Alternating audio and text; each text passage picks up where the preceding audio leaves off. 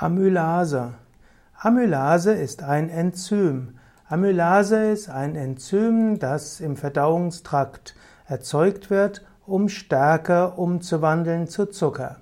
Amylase ist zum Beispiel schon im menschlichen Speichel enthalten. Das heißt, wenn du kaust und dabei gut kaust, dann beginnt die Verdauung schon im Mund. Nicht nur werden im Mund die, wird im Mund die Speise zerkleinert und mit dem Speichel angereichert, so zu einem Speisebrei gemacht, sondern im Mund beginnt auch schon die Verdauung. Angenommen, du isst ein Stück Brot und du behältst es längere Zeit im Mund und dann wirst du nach einer Weile feststellen, dass das Brot süß schmeckt.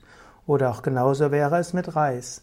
Denn die Amylase im Speichel wandelt, wandelt die Kohlehydrate im Mund, den Mehrfachzucker, in Zweifachzucker bzw. in Einfachzucker um. Also guter Tipp, kaue ausreichend.